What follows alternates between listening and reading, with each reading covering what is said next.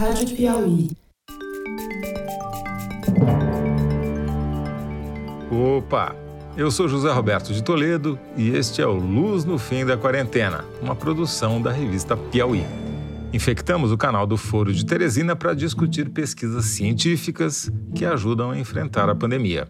Após longo e tenebroso verão, com direito à convalescença no meu caso, estamos de volta, Fernando Reinhardt e eu, para tentar iluminar esse túnel interminável. Neste episódio, falamos mais sobre o que ainda não sabemos a respeito das variantes do SARS-CoV-2, essas mutações que estão deixando para trás a versão original do vírus e dominando as novas infecções. Fernando explica as consequências da disseminação dessas variantes para quem, como eu, já teve Covid e também para quem já foi ou ou será vacinado. Nós analisamos o que falta descobrir, quais pesquisas ainda precisam ser feitas e nos preocupamos com a pouca informação científica disponível sobre a chamada variante de Manaus. Mas nem tudo é escuridão. Alguma luz a gente conseguiu jogar sobre essas mutações. Cheque aí. Dr. Fernando Rainer, depois de semanas ou até meses, eu diria, de escuridão, estamos de volta com o Luz no fim da quarentena. Porém, para falar de escuridão, né? não de luz, infelizmente, não é isso? Acho que é bom a gente recapitular, né? Desde o começo da, da pandemia tem variantes. O vírus muta, etc.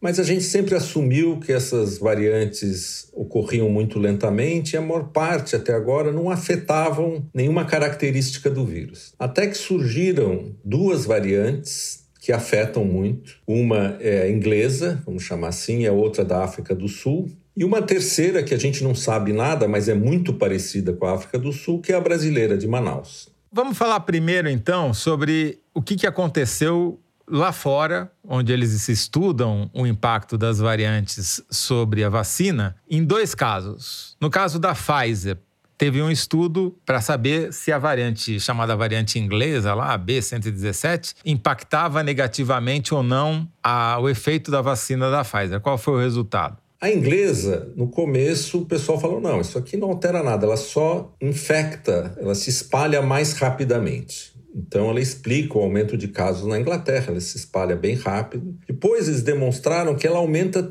ela também é mais letal, ligeiramente mais letal. Aí ficou a dúvida: será que as vacinas protegem contra essas novas variedades? Quer dizer, as vacinas todas, fora essas que foram anunciadas agora esse mês, elas foram testadas, a fase 3 foi feita antes de existir a variedade. Então, elas mediram eficácia contra o vírus original. Então, todos esses números que a gente vê, 95, 50, tal, é contra o vírus original. Aí o que aconteceu? Surgiu nova variedade, daí a Pfizer, por exemplo, ela foi testar a variedade inglesa, foi testar o soro das pessoas eh, vacinados com a vacina da Pfizer contra a variedade inglesa e viu que tudo bem, funciona super bem. Talvez tenha um pouquinho de queda de eficácia, mas ela continua funcionando. Então, ótimo. Daí foi na África do Sul, começou a vacinar com a AstraZeneca e, num estudo pequeno, ainda bem pequeno, eles descobriram que a vacina da AstraZeneca tem uma eficácia muito menor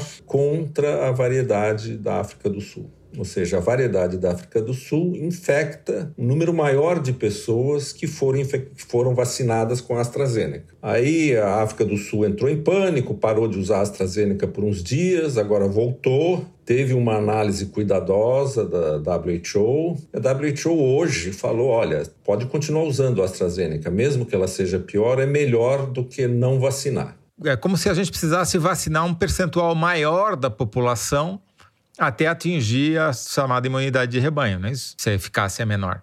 É você saber o que vai acontecer com a tua população quando você vacinar. Você tem uma vacina que é 100% eficiente, se você vacina 100% da população, teoricamente resolve. Se a vacina é, sei lá, 50% de eficácia, não vai resolver. Você precisa vacinar mais gente para ter um efeito não total. Então, é a capacidade de você prever o que vai acontecer. Nós estamos começando um processo de vacinação no mundo todo. O processo de vacinação é altamente positivo, todo mundo deve se vacinar, mas dependendo da vacina que você toma e da, da, da variedade ou da cepa do SARS-CoV-2 que está no lugar onde você vive, essa vacina pode ser melhor ou pior. E aí temos a variante de Manaus, que supostamente deveria estar preocupando os brasileiros, já que até onde a última vez que eu chequei, Manaus fica no Brasil, né? A variedade de Manaus é interessante porque foram sequenciados alguns exemplares do vírus que circula em Manaus. A amostra é muito pequena, mas dizem que é quase 80% das pessoas infectadas em Manaus têm essa variedade. E essa variedade, no sequenciamento, parece ser muito parecida com a África do Sul. Então, teoricamente, você poderia esperar que talvez a vacina da AstraZeneca tem um efeito menor, mas não foi testado. A gente não sabe, pode ser que, porque não é idêntica, entendeu? É parecida. Ou seja, a gente simplesmente não sabe se as vacinas que estão sendo aplicadas em Manaus e fora de Manaus no resto do Brasil são eficazes ou não contra essa variante de Manaus. E a gente tampouco sabe quantos por cento das novas infecções em qualquer parte do Brasil são da variante de Manaus ou da variante inglesa ou da variante sul-africana ou o vírus original. Exatamente, quer dizer, então você precisa de um método que não só conte o número de pessoas infectadas, mas diga com que variante ela foi infectada. E esse método implica em você sequenciar o genoma da variante para saber que mutações ela tem, que é um método pelo menos 100 a 500 vezes mais difícil de executar do que um simples teste de PCR ou um teste sorológico. Então, vou dar um caso prático eu tive Covid, né? Em janeiro, eu não sei de que variante é e, portanto, eu não tenho nenhuma garantia de que os anticorpos que eu tenho lá, que eu testei, apareceram lá, o IgG, o IgM e tal, é, vão me proteger contra uma nova variante, seja ela de Manaus, sul-africana ou inglesa. É isso? É, é basicamente isso. Uma, uma hipótese otimista. A variante de Manaus está só em Manaus. Não é verdade porque já acharam algumas até na Argentina. Então, mas vamos pensar que por enquanto ela está só em Manaus. Manaus. Então, esse pico enorme que está dando em Manaus é por causa dessa variante, que você também precisaria testar isso para ter certeza, e, portanto, você deve ficar com bastante medo, porque se ela fez esse estrago em Manaus, provavelmente ela vai fazer esse estrago no Maranhão, vai fazer no Piauí, vai descendo tal. Então, aí você fica bem pessimista. Outra possibilidade é não, essa variante está em Manaus, mas, por exemplo, todo o crescimento de casos em São Paulo já é causado por essa variante. Então, a variante já está no Brasil.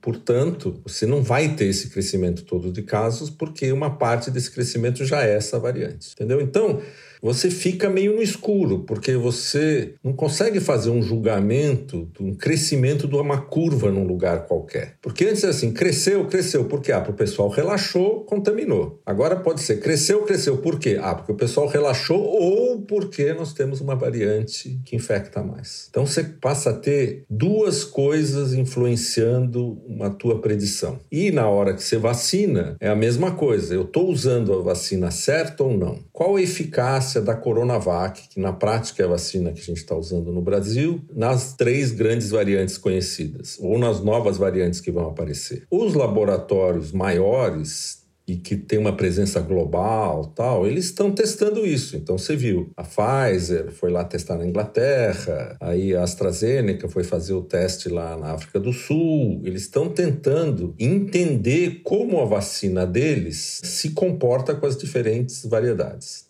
Algum estudo da Sinovac? Não só a Sinovac não faz os estudos, como as outras empresas, como não tem vacina vendendo aqui no Brasil, também não ligam muito para a variante de Manaus. Eu acho que agora, provavelmente, a Fiocruz vai começar a se preocupar mais e vai começar a fazer esses estudos. Mas você vê, a Coronavac, ela ainda nem, não entregou todos os dados da fase 3 para a Anvisa. Né? Ela, ela teve que assinar um termo que ela estava devendo alguns dados. Então, tudo isso cria uma certa incerteza. Você vê, eu mesmo flutuo às vezes de estar tá completamente pessimista e achar que, que vai vir um tsunami aí, ou às vezes eu falo, não, vai ver que essas, essas variedades já estão no Brasil e se a gente tiver um pouco de sorte, as nossas vacinas vão segurar essas variedades. Então podemos ser mais otimistas. Mas nos dois casos, são avaliações feitas sem dados científicos, entendeu? Ou tentando extrapolar de dados científicos do exterior, que é um problema, né? O que a gente não tem é o tal do sequenciamento em massa ou em grande quantidade, que seja uma amostra representativa da população brasileira de que vírus está circulando aqui,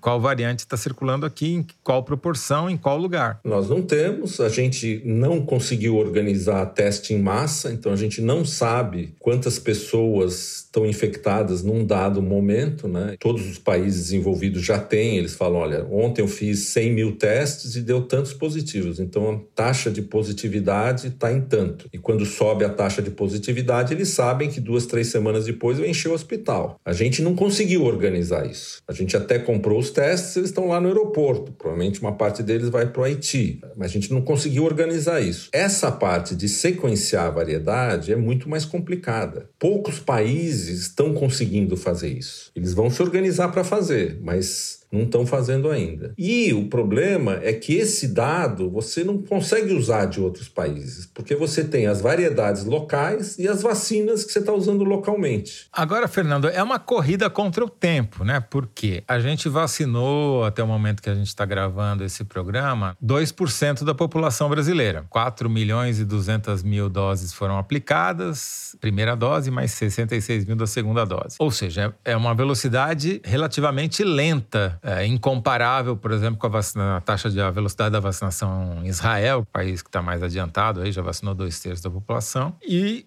se a gente continua nesse ritmo, vai demorar muito tempo para vacinar todo mundo que precisa ser vacinado. O que, que acontece? Aumenta o risco de aparecer uma outra variante, ou uma terceira, uma quarta, uma quinta, uma sexta. Cada vez que o vírus reproduz, ele tem uma chance de gerar uma nova variante. Então, quanto mais ele infectar pessoas, quanto mais pessoas estiverem infectadas numa dada unidade de tempo, mais chance tem de aparecer as variedades. Então, é uma espécie de uma corrida. Então, os países como Inglaterra e Israel falam: ó, as fronteiras e vacina todo mundo o mais rápido possível. E depois a gente não sabe o que eles vão fazer, se vão manter a fronteira fechada ou não. Aqui, no ritmo que nós estamos, eu vi um cálculo aí feito um jornal que levaria quatro anos para vacinar a população toda. Isso um pouco é compreensível, porque a gente está começando ainda o programa, tem pouca vacina, mas você teria que aumentar isso 10 vezes a velocidade, entendeu? Para ter alguma chance de ver o efeito da vacina. Eu fiz uma conta que é assim: para você vacinar todo mundo com mais de 18 anos, você precisaria vacinar ah, em 100 dias, é, prazo razoável, né? Para você não correr o risco de aparecerem novas variantes, ou de haver uma entrada de novas variantes do exterior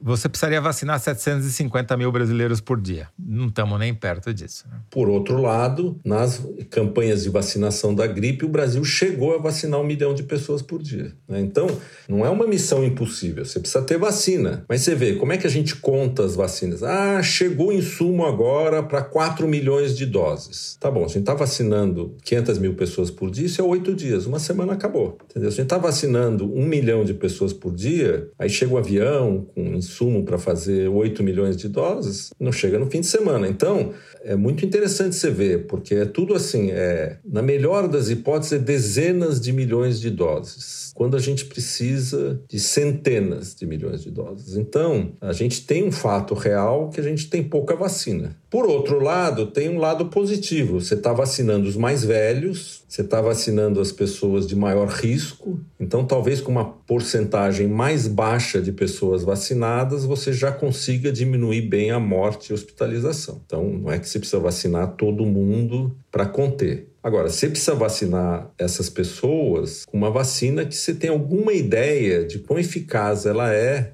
para cada cepa do vírus que está no local, entendeu? E a gente não tem esse dado. Na medida que a pandemia está andando, a gente teve um progresso enorme, que é a vacina que levou a gente mais para perto da saída do túnel lá na frente. Mas monitorar o andamento no túnel ficou um processo muito mais complicado e cientificamente muito mais sofisticado, que depende mais da capacidade tecnológica e operacional do setor público né, do pessoal da vigilância sanitária. E a gente nunca conseguiu montar as ferramentas básicas lá atrás e agora estamos com o desafio de montar mais uma. Você pega o R0 de um vírus, mede num lugar do mundo, é muito provável que seja igual no outro lugar do mundo. Mas uma cepa brasileira com uma vacina que só é usada no Brasil, praticamente, né? Se você não medir aqui, ninguém vai medir. Então, esse é o grande desafio agora. Ou seja, se a gente não sequenciar os vírus que estão circulando no Brasil, ninguém vai sequenciar pela gente, não é isso? A gente não conseguiu, a gente não montou o contact tracing, a gente não montou o teste em massa, a gente não, não, conseguiu seguir os lockdowns direito. Então dá uma percepção e dá uma espécie de um arrepio de pensar que muito provavelmente a gente não vai conseguir montar isso também. E o risco que isso traz, além de mais mortes e mais gente doente, é prolongar esse sofrimento por mais um ano. Exatamente, até as vacinas conseguirem controlar o vírus. Você vai precisar uma vacina, duas, novas versões. Tudo aqui vai ser atrasado. Quando você pega Pfizer, Moderna, já estão fazendo versões da vacina para cepas que apareceram por aí. Mas a gente vai chegar lá, a gente vai chegar lá, porque as vacinas funcionam, elas vão dando imunidade aos poucos. Só para terminar, que a nossa diretora Mariana está desesperada aqui, que a gente já falou demais. Vocês divulgaram a semana passada o, a quinta onda do estudo que você e os pesquisadores da USP, do IBOP Inteligência e do Instituto Fleury fizeram em São Paulo para estudar a prevalência uh, na cidade. E quanto deu? Deu 29,9%, ou seja, 30%. Mais ou menos 3 três em cada dez pessoas já foram infectadas em São Paulo. Eu entre elas. E que fique claro, eu não estava no bunda lelê, não. Eu peguei em casa, a partir de uma reinfecção. Então, tem que tomar cuidado triplo. Fernando Rainer, muito obrigado. Estamos de volta e vamos tentar manter essa lanterna acesa pelo menos uma vez por semana, não é isso? Vamos tentar, vamos tentar. Vamos tentar. Um abraço, Toledo. Tchau. Este foi Fernando Reinhardt, professor titular de Bioquímica da Universidade de São Paulo e cientista residente do nosso podcast. A produção e edição do Luz no Fim da Quarentena são da Mari Faria. João Jabassi mixa e finaliza os episódios. Emília Almeida faz a distribuição nos tocadores e nas redes sociais. A identidade sonora é da Mari Romano. A identidade visual é da Paula Cardoso. E o Motion Graphics é da Renata Buono. Eu sou José Roberto de Toledo. Até o próximo Luz no Fim da Quarentena. Tchau.